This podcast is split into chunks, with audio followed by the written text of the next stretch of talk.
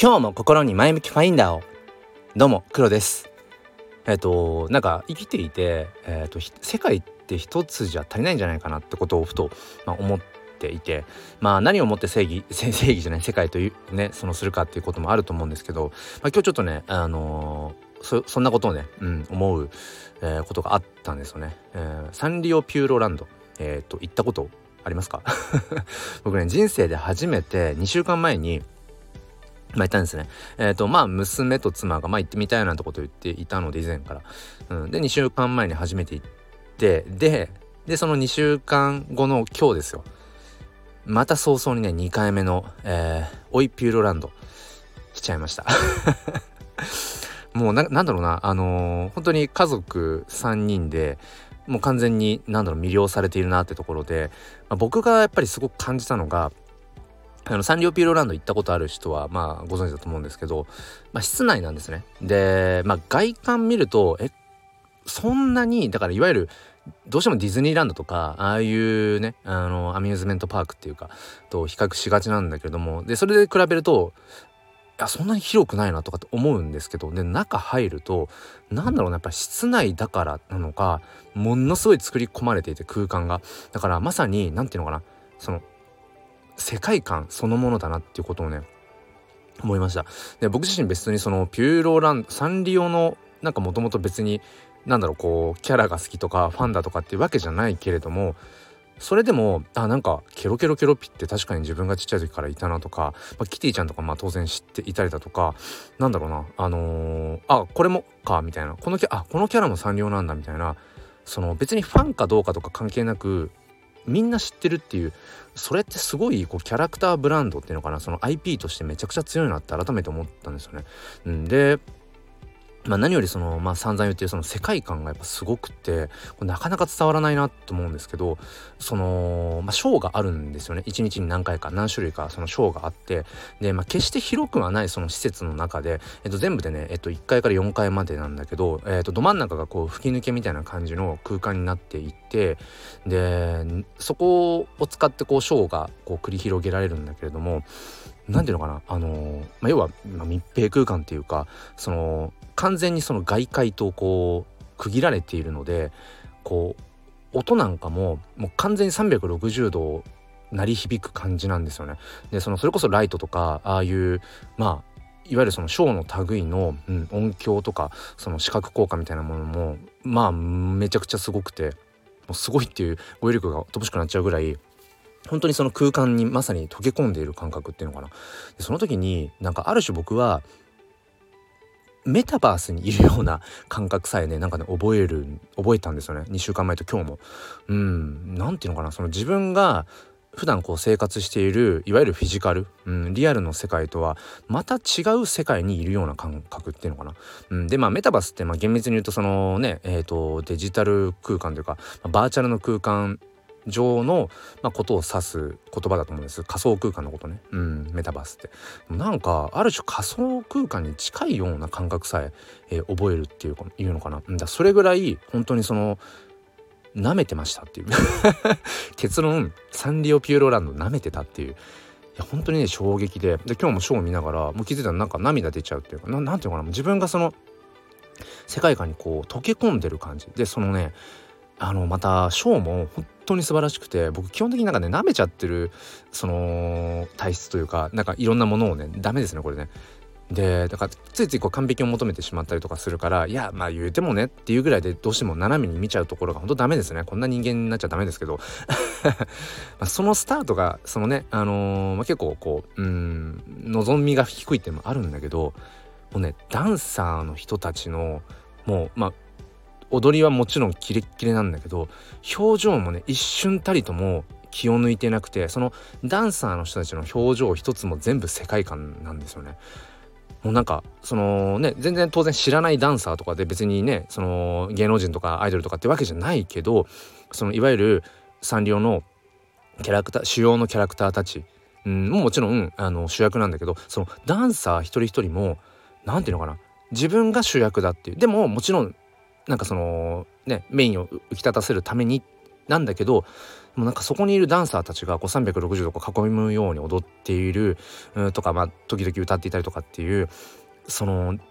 まあようなんていうのかな人たち一人一人がなんかもう、うん、主役級の表情なんですよね。うん、もうもうなんかその写真とか動画とかあの自由に撮っていいという空間うんだっていうのもあるんですけどもうねどの瞬間どこ切り取っても多分、うん、絵になるんだろうなっていうぐらいもうその瞬間にやっぱ思ったのはあこれはもうプロの人たちが作るもうエンターテインメントなんだって本気で 本気で思いました。なんかねそうあのー、ついつい舐めてかかってしまう癖があるうんところが、まあ、あってねこれ良くないなと思うんですけど、うん、マジでねあのサンリオピューロランドのあの空間はもう完全にもうゴリゴリのプロのうん人たちが作り上げる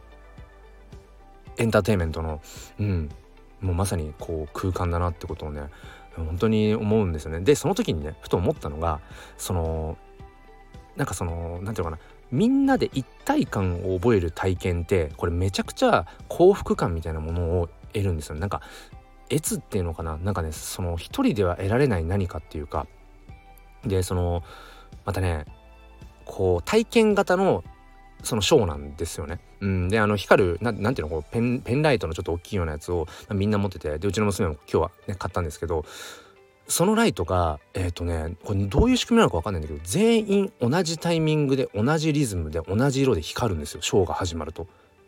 これどうやってやってんだろうと思うんですけどふなんていうの普段は別にそのショーが始まってない時とかはまあなんだろううんそれぞれのタイミングでこう光ったりとかしてると思うんですけど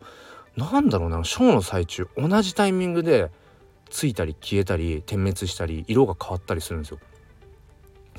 もうこれ嫌でも一体感を感じざるを得ないっていうその場にいるみんなでしかもそのショーをしてる空間っていうのが結局普段普通にこう歩いてるような場所がその全体も全方位もう全方位もうそのショーの空間になるっていうところでもうまさに空間に自分が一緒に同じこと言ってるけど一体感がすごくてそう。で思った時にあの周りをふとね冷静になって見ちゃう瞬間とかあるあったんですけどあのー、まあ今回2回目だからね。うん。みんなめちゃくちゃ笑顔ですっごい幸せそうで、うん、でもう別に男女、うん、年齢問わずもうなんか振り付けとかもガンガンやってる人がいたりだとかもう目がハートマークになってるようなね、うん、もう恋してるような感じキャラクターとかそのダンサーたちにっていうなんか人たちの表情を見てたら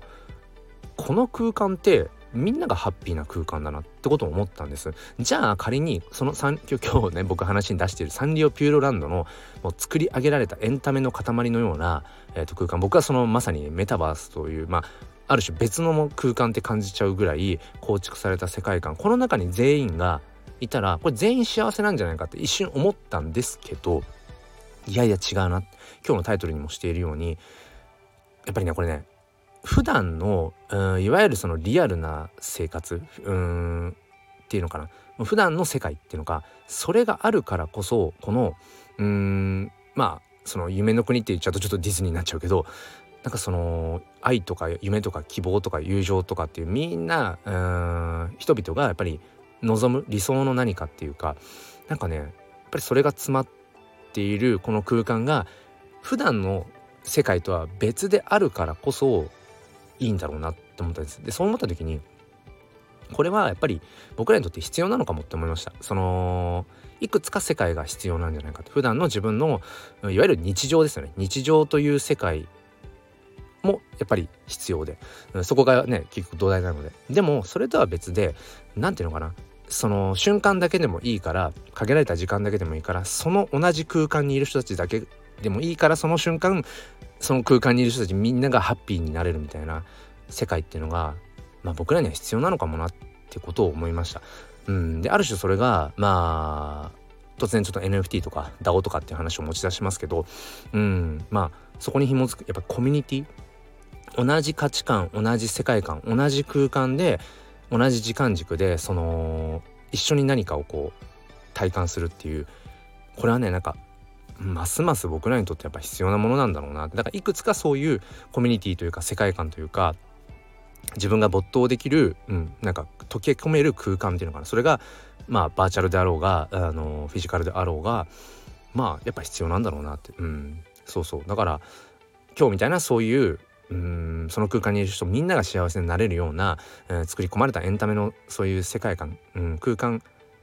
が、えっと、あってそこで味わってまたちょっとこうリアルなね、うん、ところにまた、うん、生活に戻っていった時にうんそこのちゃんとこう切り替わりがあるっていうのかな。まあこれっていうのはもしかしたら僕にとってやっぱ大事なことなのかななんてこと思いました。うん。